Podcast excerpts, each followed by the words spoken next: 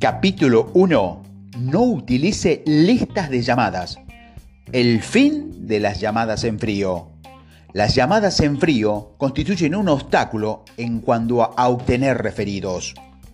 Mi compromiso de construir mi empresa a través de un enfoque de referido ha cambiado mi forma de hacer negocios y mi estilo de vida para bien. Ya no tengo que apartar tiempo para hacer llamadas en frío o utilizar otras estrategias de marketing menos efectiva.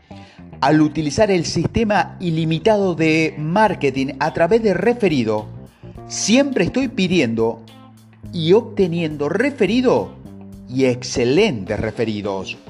Empecé practicando con mis clientes de bajo perfil antes de aplicar la técnica con uno de mis cinco mejores clientes. Cuando se hizo evidente que no se sentía amenazado con el tema, su respuesta fue, conozco a unas cuantas personas, puedo hablar con usted de esto un poco más tarde. Cerca de dos semanas después, este cliente exclusivo me llamó para referirme a uno de sus amigos, con lo cual me reuní y resultó ser un cliente multimillonario. En el libro Referidos Ilimitados, publicado en 1996, dice que el fin de las llamadas en frío directamente le ponen un punto final. Parece que esa predicción pronto iba a convertirse en una realidad. El primero de octubre del 2003, el Registro Nacional de Números de No Llamar entró en pleno vigor. Esta lista resulta de legislaciones sobre marketing, el acta de protección al consumidor por teléfono, es regulada por la Comisión de Comercio Federal y la Comisión de Comunicaciones Federal.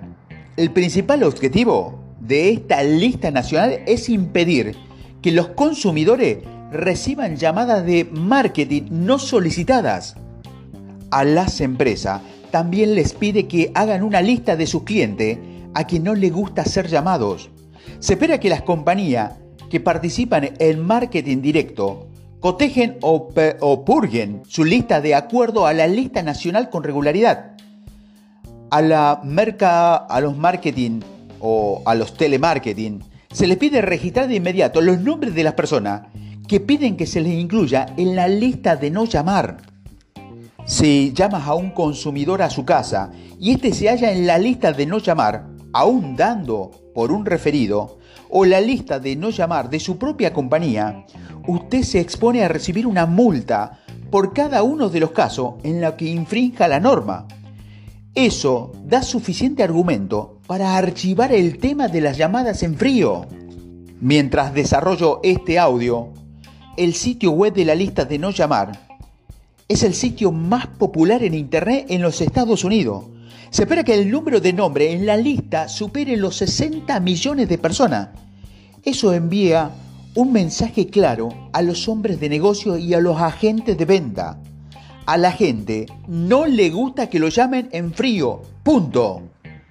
Aunque esta regulación de no llamar aplica únicamente a los consumidores finales, a las personas que hacen parte de su negocio que no le gusta recibir llamadas de marketing, ¿A usted personalmente le gusta que le hagan llamadas en frío en su hogar o en su trabajo? Muchas provincias han creado sus propias listas de no llamar y se prevé que la mayoría de esos estados, de esas provincias, van a contribuir al gran listado nacional de no llamar. Aunque es posible que algunos consumidores opten por no registrarse en la lista de no llamar, de algún estado o la lista nacional, es posible que quieran registrar su nombre en la lista de algunas compañías individuales. Sin embargo, lo más probable es que la mayoría de los consumidores decidan registrarse en la lista y permita que solo algunas compañías le llamen para ofrecerles productos. Si usted ha recibido autorización escrita de parte de un consumidor para llamarlo, podrá hacerlo durante un periodo de tres meses también podrá llamar al hogar de aquellos que se consideran clientes de su negocio. Se define como un cliente a alguien con quien ha tenido algún tipo de transacción comercial, venta de un artículo, de un servicio, el pago de una factura, durante los últimos 18 meses. Al momento de hacer este audio, No todo tipo de marketing está prohibido por las regulaciones de no llamar. La mayoría de las agencias de caridad están exentas, así como las organizaciones que, tienen, que obtienen perdón, fondos para campañas políticas. ¿Por qué no me sorprende esto?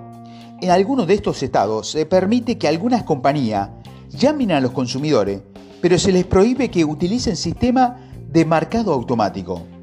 Antes que usted o sus empleados levanten el teléfono para llamar a un consumidor, asegúrese de conocer muy bien las regulaciones nacionales y estatales. También asegúrese de tener acceso a la lista de no llamar y compare los números a los que planea llamar con los números de esa lista. Y algo muy importante, si usted llama a un consumidor y este le pide que remueva su lista de la lista de su compañía, cumpla inmediatamente con su petición y cuelgue. Adicionalmente, asegúrese de actualizar la lista telefónica de su compañía. ¿Qué significa todo esto para usted? Que usted debe construir su negocio con base a un sistema de referido, ahora mismo. Su próximo gran cliente desea conocerlo a través de una referencia, de una presentación o una recomendación por parte de alguien a quien él conozca. Es así de simple. Sin embargo, la mayoría de los dueños de negocio y personas de venta solo utilizan el recurso de los referidos de forma superficial. En estos audios quiero convertirte en su nuevo Biblia de venta, ya que la ayuda a adquirir la cinta ayuda a las habilidades necesarias para construir un negocio exitoso con base a un sistema de referido. Si utilizas las estrategias que se explican en estos audios, las nuevas leyes de no llamar serán un factor que no incidirá en cuanto a conseguir nuevos clientes. Uno de mis clientes que se había hecho extremadamente dependiente del marketing, debido al surgimiento de la lista de no llamar, sus esfuerzos empezaron a ser menos productivos. Como resultado, sus costos de operación se habían incrementado mucho.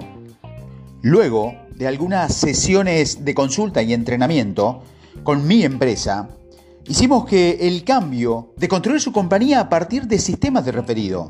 Cerró por completo su departamento de telemarketing. En verdad lo hizo.